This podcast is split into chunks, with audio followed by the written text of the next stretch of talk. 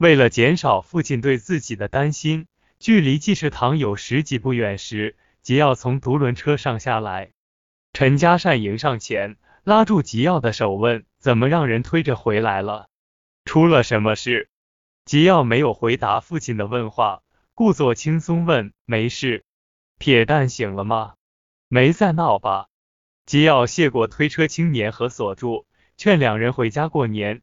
两人没有走的意思。推车青年说：“一些事情我们也不懂，你与老爷子说明一切。等会儿陈老爷子不是要回刘记肉铺吗？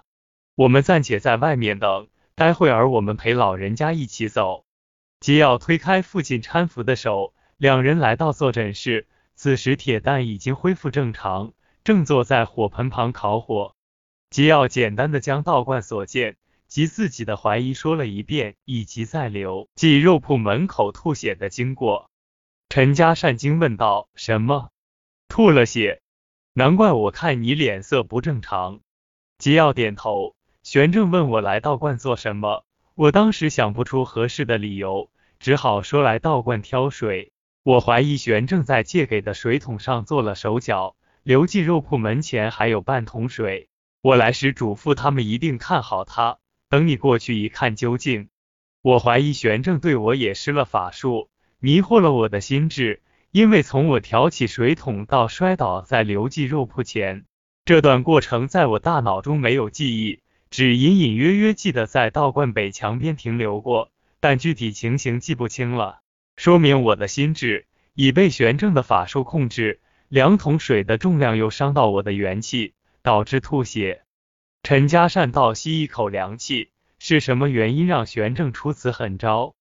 陈家与道观并无过节，难道他已经预知我们对道观起了疑心，从而认为我们陈家在与他玄正作对？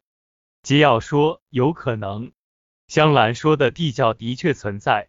上午锁住他们在道观后院玩耍时，听到地面塌陷的声音。也看到地面出现一个洞，不过我去之后，玄正已经做了处理，所以没有看出异常。陈家善道，看来新武道场劫持年轻女子来用来练功之事，玄正是知晓的。他们是师徒关系，现在玄正有可能也在劫持年轻女子用来练功。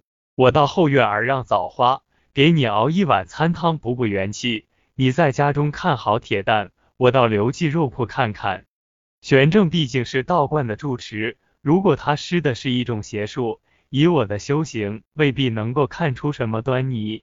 陈氏父子的对话，一旁的铁蛋听懂一部分，他明白吉要去道观即受内伤都是因他而起，虽说是个孩子，还是有些惭愧。铁蛋说：“爷爷，都是我不好，害得你们全家不能平安过年。”陈家善轻抚铁蛋额头，孩子，爷爷答应的事一定管到底，你只要努力控制自己不生事就行。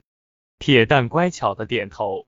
陈家善到后院嘱咐香兰，给吉耀熬了一碗参汤。原本身体健壮的吉耀为何要喝参汤？自然又引起家人的担心。陈家善没有细讲，只是应付说是为了保护铁蛋的需要。